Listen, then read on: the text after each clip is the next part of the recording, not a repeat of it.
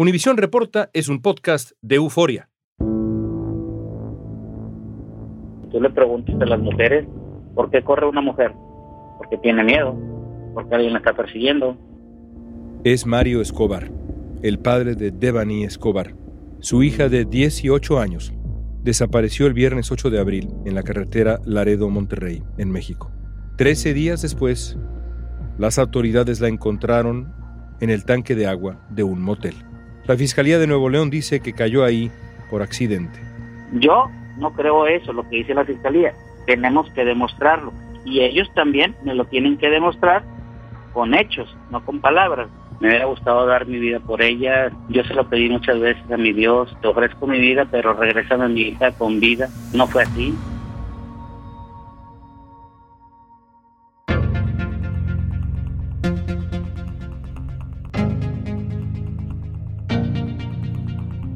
11 días después de encontrar el cuerpo de Devani, se han manejado muchas teorías sobre lo que realmente ocurrió esa noche. Han hablado sus amigas. Pues seguía insistiendo al papá porque le dejé marcar hasta las 4.40 y, y cachito más o menos. El conductor que la dejó a la mitad de la carretera. Donde avanzo antes de llegar a la carretera Laredo me dice que me detenga. Me detengo yo pensando que iba a vomitar o no sé, en, ningún momento se me ocurrió que ella se fuera a, bajar. Ella nunca volteó y yo lo que hice fue seguir. Y hoy en Univisión Reporta hablamos en exclusiva, a detalle, largamente con su padre para conocer un poco más a Devani, reconstruir lo que pasó esa oscura noche de abril y entender qué está haciendo la familia para esclarecer este caso que le ha dado la vuelta al planeta. Es lunes 2 de mayo soy León Krause y esto es Univisión Reporta.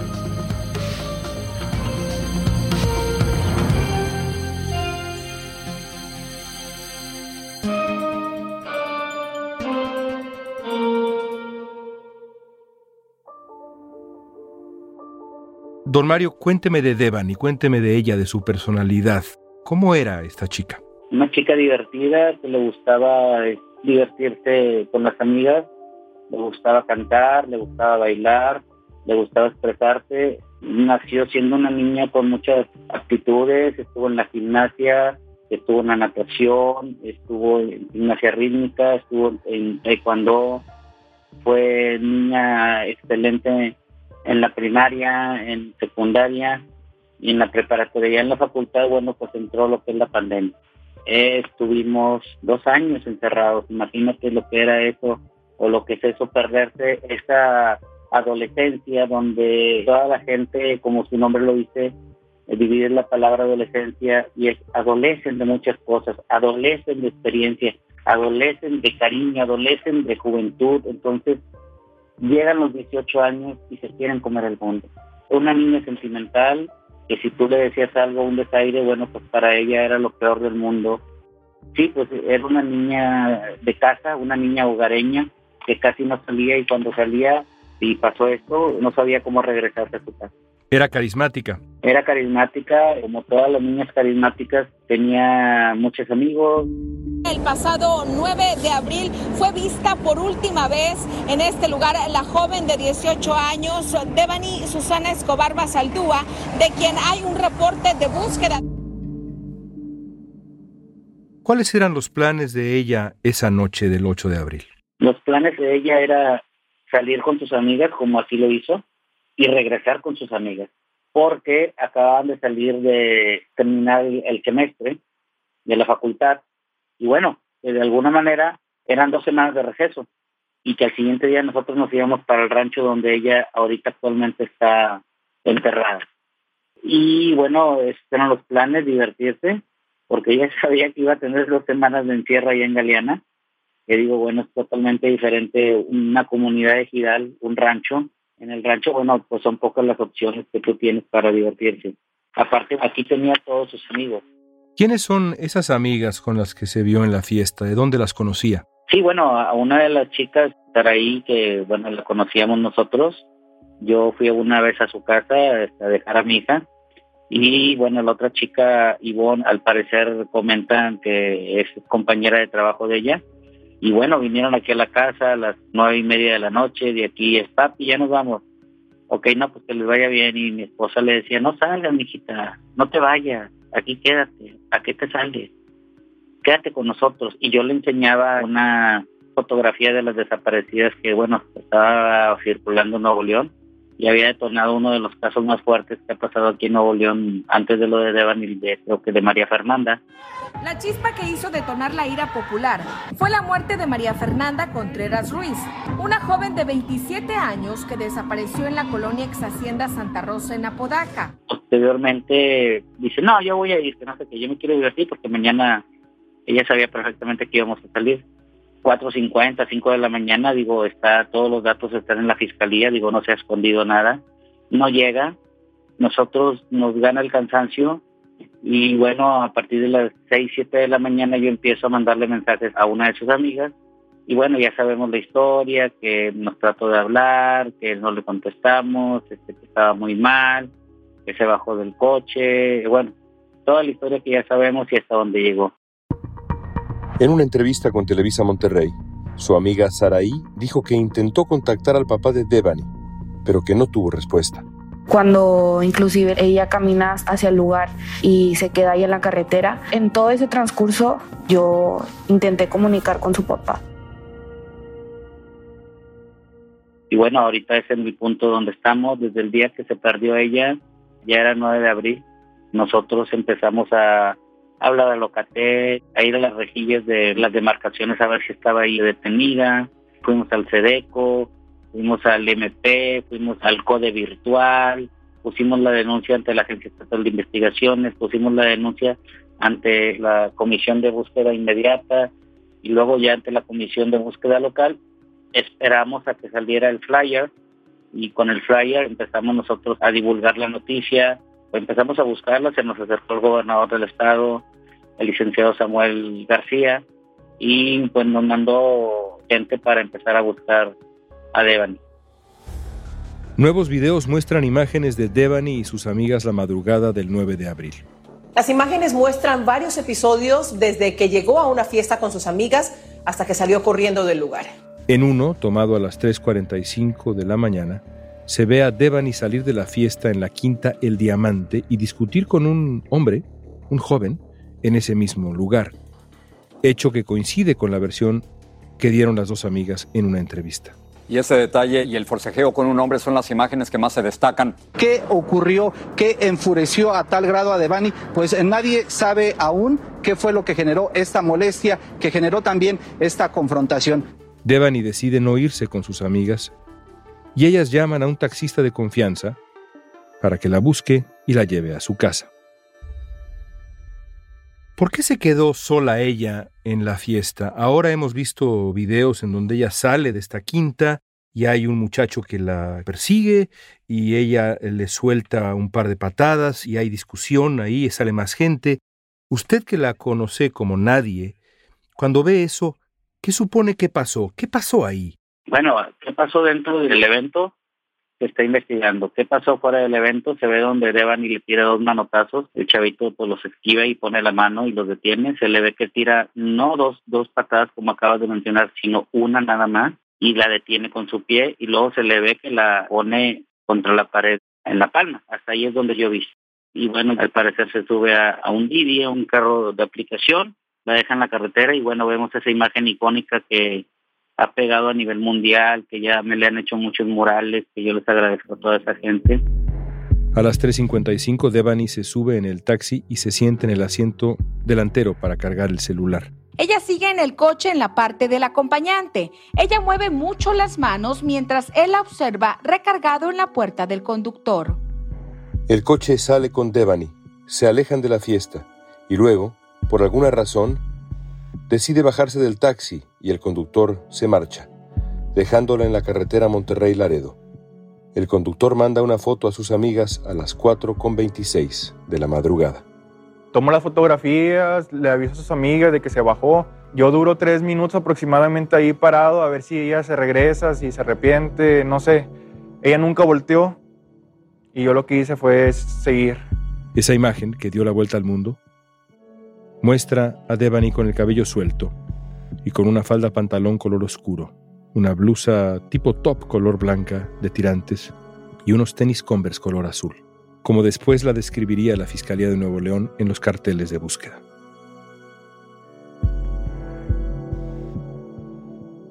Según lo que usted sabe, don Mario, ¿qué pasó en ese auto? ¿Por qué decidió bajarse ella, con lo que sabemos? ¿Qué cree usted que pasó allá adentro? Tú sabes que cuando una chica va corriendo, pues, pues se pueden decir muchas cosas. Si tú le preguntas a las mujeres, ¿por qué corre una mujer? Porque tiene miedo, porque alguien la está persiguiendo. Esa es mi perspectiva. No sé por qué se baja a mitad y, y el Didi la deja ahí en el camellón. Digo, esa es mi perspectiva cuando él tiene un celular y en el celular puede hablar, hablarle a alguna patrulla y checarla que no se subiera a ningún otro lado.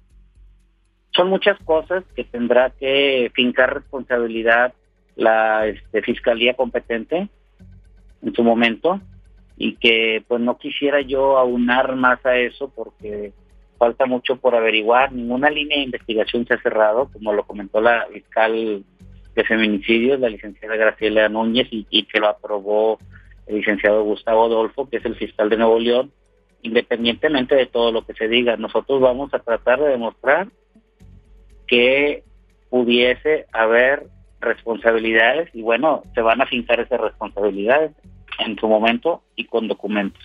El chofer insiste una y otra vez en que no intentó abusar de ella y que Devani se bajó voluntariamente del auto. Bueno, eso insiste él en la tele. O sea, de alguna manera, si se lo felicita por parte de la fiscalía ante una acusación así o una situación de esta manera, bueno, lo tendría que deslindar o fincar responsabilidades el juez competente. Digo, ya no depende de mí, depende de un juez. ¿Devani trató en efecto de ponerse en contacto con ustedes en algún momento de la noche? No, con nosotros no. Nosotros desde las 2 de la mañana todos los días, este, de hecho tiene el celular todavía mi esposa a esa hora pues para eh, ver cómo anda, dónde anda, con quién anda. Bueno, esa vez no nos contestó y bueno, este, ya sabemos la historia, el final.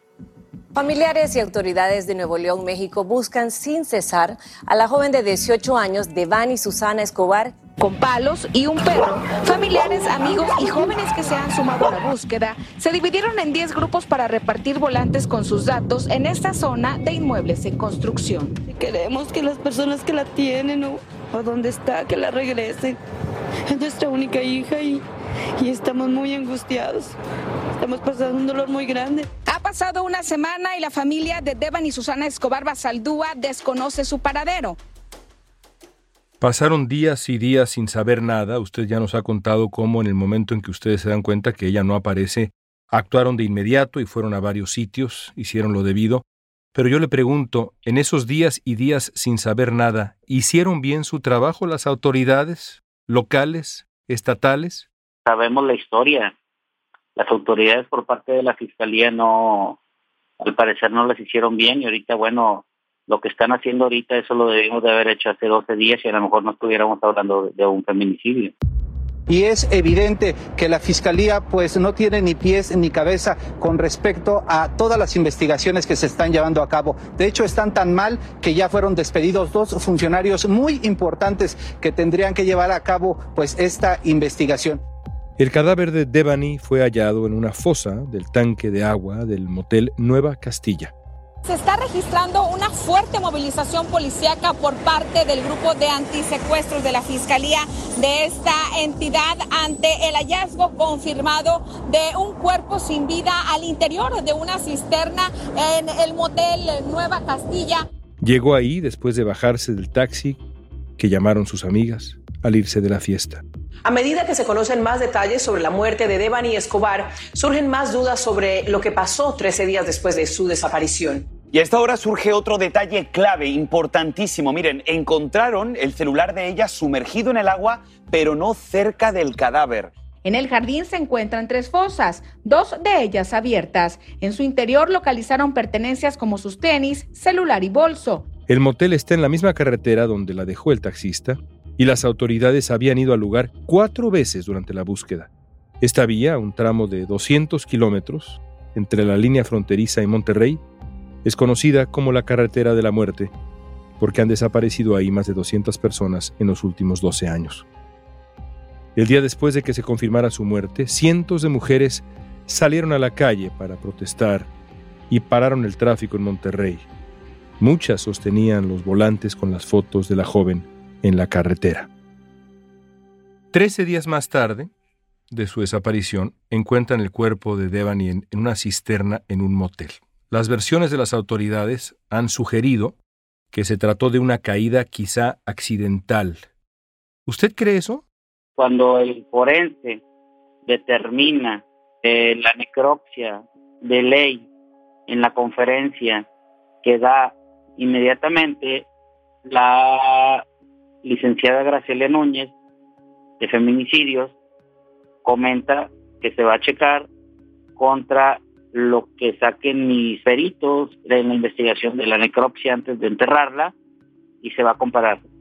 Yo no creo eso, lo que dice la fiscalía. Tenemos que demostrarlo. Y ellos también me lo tienen que demostrar con hechos, no con palabras, me explico. Entonces ahí ya entramos en un juego de ver cómo de alguna manera les vamos a demostrar lo contrario y que eso es lo que yo espero que eso pase con videos, con pruebas, con documentos, con los abogados que hagan su trabajo. La necropsia realizada por la Fiscalía de Nuevo León concluyó que Devani murió por un golpe contundente en el cráneo. Los forenses también dijeron que la joven cayó viva al tanque de agua, que tenía 90 centímetros de profundidad y que incluso llegó a levantarse después de la caída. El cuerpo no tenía agua en los pulmones y una de las teorías de los forenses de la Fiscalía es que se sumergió en el agua después de morir. El informe oficial indica que llevaba entre cinco días y dos semanas muerta. Mario Escobar contrató a un especialista particular para que hiciera una segunda necropsia. Peritos especializados están haciendo la comparación de los dos exámenes, pero todavía no han dado a conocer el resultado. Usted ha tenido acceso a los reportes del forense, me imagino. Sí, ya, a los del forense, de, a los dos. Yo lo único que te puedo decir del primero es lo que dicen las autoridades. No te puedo decir nada del segundo porque así me lo sugieren mis abogados y bueno, para no interrumpir o poner en duda algo de la necropsia, de acuerdo a mis abogados, en su momento ellos lo darán a conocer. Con lo que usted sabe, don Mario, ¿su hija sufrió abuso sexual? No lo sé. No lo sé, y si lo fue así, bueno, pues ya lo dirá el, antropólogo, doctor, no sé, este, ya lo tendrá que decir, si es que así fue, y demostrar con algún documento. Pero usted lo sabe y no lo quiere decir por el momento que usted vive o no lo sabe. Yo no tengo ningún problema en eso, o sea, no lo sé. Te, te soy bien sincero, no lo sé. Entonces, o sea, sería de mi parte ser una persona que dijera eh, algo que yo no puedo comprobar legalmente. Yo puedo suponer, más yo no sé en la necropsia qué es lo que salió, me explico. Igual en, en cuanto a droga, igual en cuanto a alguna violación. Entre a, droga, alcohol y violación, te soy bien sincero. No puedo decir nada porque ellos son los que hicieron la, las muestras y en base a las muestras, o sea, como los golpes, como las contusiones, como los días que falleció, a lo mejor en algunas cosas van a coincidir, en otras cosas no van a coincidir. La verdad ahí sería muy imprudente de mi parte decirlo si no tengo el documento a la mano y que yo no sé determinar las cuestiones del antropólogo o de la gente especializada en eso. No podría decirte yo sí, no, quién sabe. Sí, un abuso sexual es algo delicado pero como les comento, eso lo vamos a, dar por cierto en el segundo peritaje. Tampoco tiene usted conocimiento de ese reporte toxicológico. Se ha hablado mucho en los mensajes que están por todos lados en redes sociales y, y, demás en esta locura que se ha vivido. Se habla también de que había bebido, de que estaba drogada. ¿Usted tiene un reporte toxicológico? El reporte toxicológico sí lo deben de tener, pero yo creo que de alguna manera en las imágenes que se ven, mi hija no se ve zigzagueando. De hecho, se trae su cubrebocas. Y bueno, se ve una persona que corre, una niña que corre, o una señorita, o una muchacha, o cualquier familiar tuyo que corre a las 5 de la mañana a medio de la, de la carretera, quiere decir que tiene miedo. En otro de los videos que han salido a la luz de unas 15 cámaras de seguridad se ve a Devani a las 4.29 de la madrugada acercándose al local de una empresa de transporte que está a 110 metros del motel Nueva Castilla. A los 4.35 llega al motel. y bordea un restaurante que está abandonado. Luego, a las 4.54, corre en dirección al tanque, donde finalmente encontraron su cuerpo.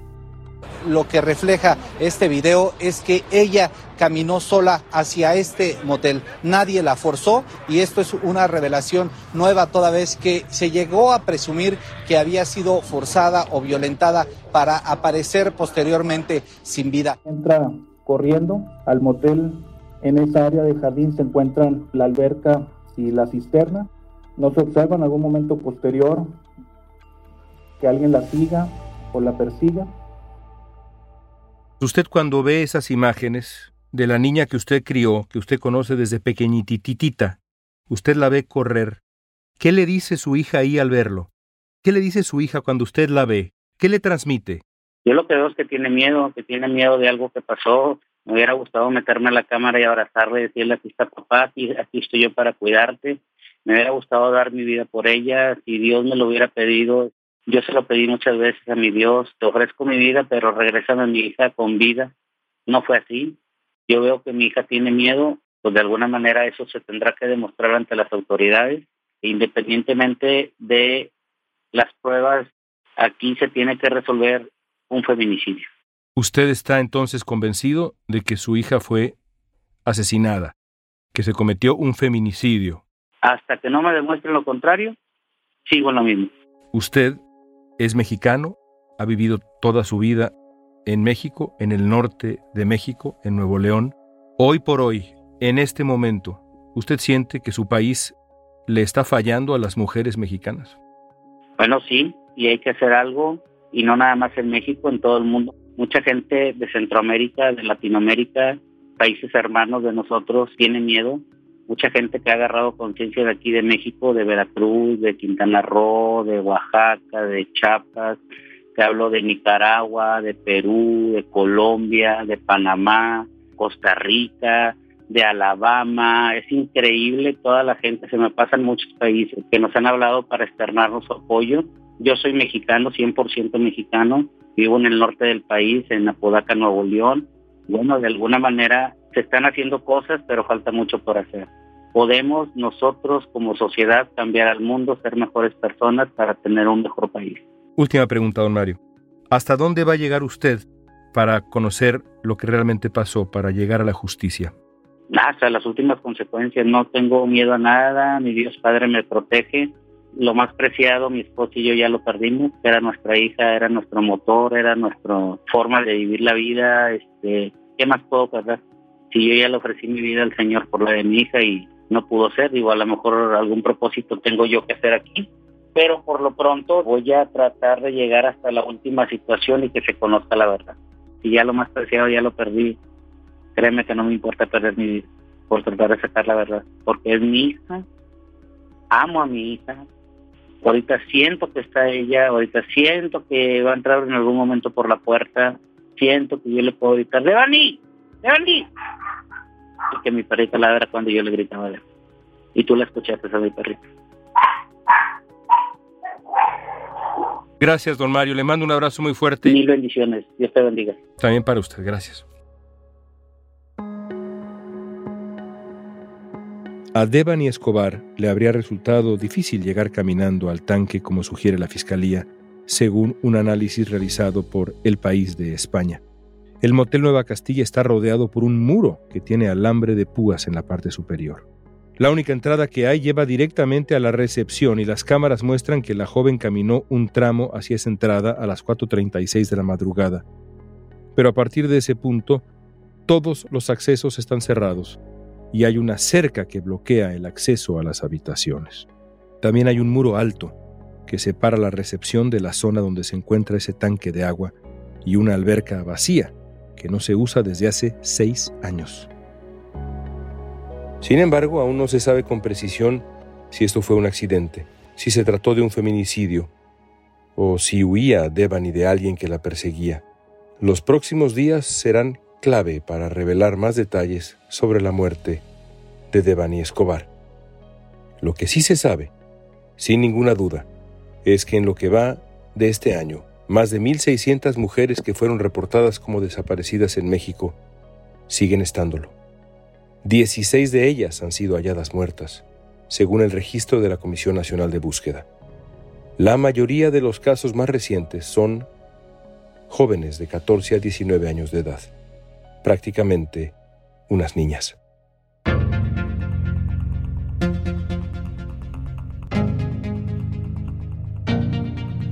Esta pregunta es para ti, y no hay otra cuando uno escucha una historia como esta. ¿Qué sientes al escuchar la historia de Devani Escobar? Usa la etiqueta Univisión Reporta en redes sociales y danos tu opinión en Facebook, Instagram, Twitter o TikTok. Escuchaste Univisión Reporta si te gustó este episodio, si te interesó, si te movió. Síguenos y compártelo con otros. En la producción ejecutiva Olivia Liendo. Producción general Isaac Martínez. Producción de contenidos Mili Supan. Producción Débora Montaner. Asistencia de producción Isabela Vítola.